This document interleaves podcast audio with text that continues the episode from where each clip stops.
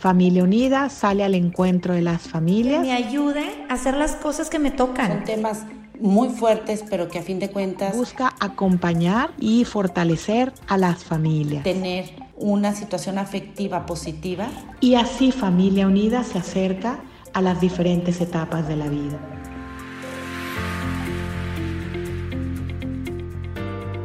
Buen día, muchísimas gracias Familia Unida por invitarme a compartir un momento de reflexión en acompañándote en tu vida.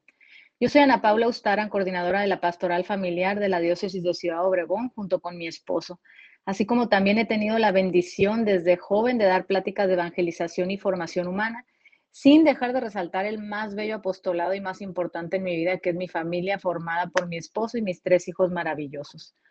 Hoy me toca compartirles un poco de lo que he ido aprendiendo en el camino sobre este que considero el tema más bello y trascendente para todo creyente y no creyente. Nada menos y nada más que la misericordia de Dios. San Juan Pablo II decía una frase preciosísima. Decía que fuera de la misericordia de Dios no existe otra fuente de esperanza para el hombre. Y qué importante es ahora hablar de esperanza, pues uno de los enemigos o de los riesgos más contundentes en la actualidad, y no me dejarán mentir, es precisamente la desesperanza. Entre pandemia, violencia, corrupción, economía, guerra, bueno, un tiempo lleno de heridas y sombrío, pues hemos dado la espalda a Dios. Eso es la pura realidad. Quisiera empezar esta pequeña reflexión puntualizando el concepto errado o tergiversado de misericordia que tenemos. Hemos creado nuestro propio concepto de misericordia y además no entendemos la grandeza y los alcances de la misericordia de Dios. Hace mucho escuché un cuento, una fabulita así que me dio risa, pero que ilustra muy bien esto que les comento porque es sobre una señora que llega al cielo y en la entrada se encuentra San Pedro y a Jesús. Y entonces llega y le dice, ay, pues hola, qué bueno que los encuentro aquí porque yo quiero entrar al cielo, soy fulanita de tal. Y pues miren, miren todo lo que hice. Yo fui una hija ejemplar, una hija que siempre obedeció, fue dócil a sus papás, los honró, los respetó, los acompañó, les dio puras satisfacciones y estuvo con ellos hasta el lecho de su muerte, hasta el momento de su muerte. De verdad, una hija ejemplar. Y San Pedro le dice, ah, pues muy bien, señora, dos puntos.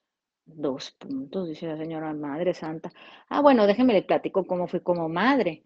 Tuve tres hijos extraordinarios, pero gracias, la verdad, a mí, porque los formé en la fe, los eduqué, los acompañé, los aconsejé, me morí en la raya por ellos, nunca les falté, fui incondicional.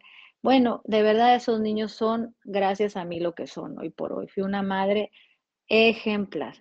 Muy bien, le dice San Pedro, pues tres puntos, señora. Y dice la señora, ay, tres puntos. Ah, bueno, es que no, no le he platicado la parte más complicada. No se imagina la esposa que fui.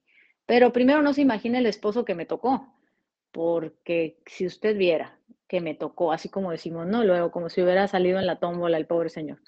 Dice, además de alcohólico, mujeriego, me hizo la vida de cuadros y sin embargo yo fui una mujer siempre fiel, incondicional. Lo apoyé en todo momento, lo acompañé en su rehabilitación, lo perdoné una y otra y otra vez. Bueno, estuve con él hasta que la muerte nos separó. Así, fui una esposa verdaderamente ejemplar. Dicen, pero pues muy bien, señora, cinco puntos. Cinco puntos, dice la señora. pues ¿cuántos puntos se necesitan aquí para entrar? Eh? Y le dice, un millón, un millón. Ay, no, pues aquí se entra por pura misericordia. Efectivamente, señora, qué bueno que lo entendió. Adelante, bienvenida. Y sí, efectivamente, no entendemos así como esta señora que todo lo que somos y hacemos, que todo lo que tenemos, empezando por la salvación, es obra de la misericordia de Dios. Pero vamos a tratar de profundizar un poco en este concepto tan hermoso, empezando por hablar de lo que a veces creemos que es la misericordia y no lo es, o el concepto errado de misericordia que tenemos, o que nos conviene ¿eh? tener. ¿Qué no es la misericordia? No pasa nada, al cabo Dios es misericordioso. Qué grave error pensar esto cuando Cristo en el Evangelio es muy claro y contundente, en donde nos invita a la conversión y a dar fruto de buenas obras. Si no pasara nada, pues nos diría, quédense así, al cabo yo soy misericordioso. Y no, al contrario, nos invita a la conversión, a ser perfectos o santos como su Padre del cielo es perfecto. Solemos minimizar, anular, desaparecer o desdramatizar el pecado. Y eso no es misericordia.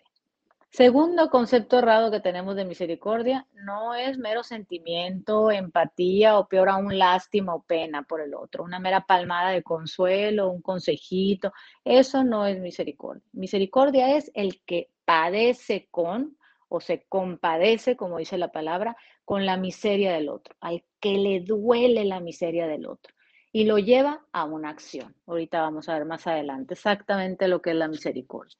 Y el tercer concepto errado de misericordia es pensar que la misericordia es para todos menos para mí. Es decir, la misericordia es como un océano inmenso en el que cabemos todos y tú te encontraste una islita y te subiste ahí y no eres merecedor de la misericordia de Dios. Cuando la misericordia de Dios es para el más pecador, para absolutamente todos, para todo tipo de pecados. Cuando Jesús se sube en la cruz, no dice para esto sí, para esto no, para este tipo de pecados sí, para este tipo de pecados no. Jesús se sube para la salvación del mundo y de la humanidad entera. Entonces tú también estás incluido en, e, entre ellos.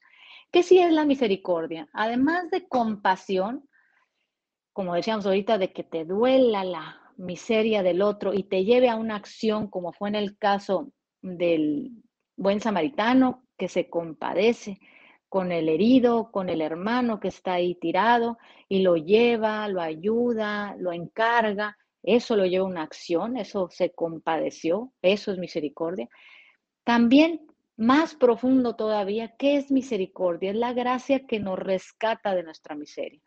Capaz no solo de repararnos, sino de restaurarnos, que son dos cosas diferentes. La reparación es como cuando pegas un jarrón y se alcanzan a ver pues las roturas entre una pieza y otra. Y en cambio, la restauración es la capacidad que tiene Dios en su infinita misericordia de regresarnos a nuestro estado original, pero mejores todavía. Fíjense qué grandeza lo que es la misericordia de Dios. ¿Qué sí es la misericordia de Dios? Es actuar como el Padre en la parábola del Hijo Pródigo. Y aunque nos identificamos, por supuesto, con cualquiera de los dos hijos o con el rebelde que se va de la casa y se aleja, o con el hijo que se queda, pero está todo el tiempo resentido, a pesar de esto, ¿qué sí es la misericordia? Es la acción del Padre en la parábola del Hijo Pródigo. ¿Qué hizo el Padre en esta parábola? Empezando por no aceptar la solicitud de siervo. ¿Se acuerdan que el hijo le dice, ya no merezco llamar mi hijo tuyo, trátame como uno de tus siervos? Él no acepta esa solicitud. El único lugar aquí es de hijo. Aunque la hayas regado, aunque te hayas ido, aunque te hayas alejado, a mí no me importa. Restaura su psicología, su dignidad de hijo, le da ropa nueva, le da unas sandalias nuevas, las cuales significan o le quiere decir que tiene un nuevo camino por emprender, que tiene una forma de volver a empezar. Le da un anillo que le hace recordar que sigue siendo heredero. Fíjense qué belleza. Esto es misericordia. El padre que no le importa en qué momento se alejó su hijo de su casa, que lo único que le importó es en qué momento regresó. Esta es la conversión más complicada, la más difícil, no es la de pecador a justo, sino la de justo a hijo, a creernos hijos amados, profundamente amados por el Padre. Quisiera terminar esta pequeña reflexión y que pensaras, ¿qué harías tú?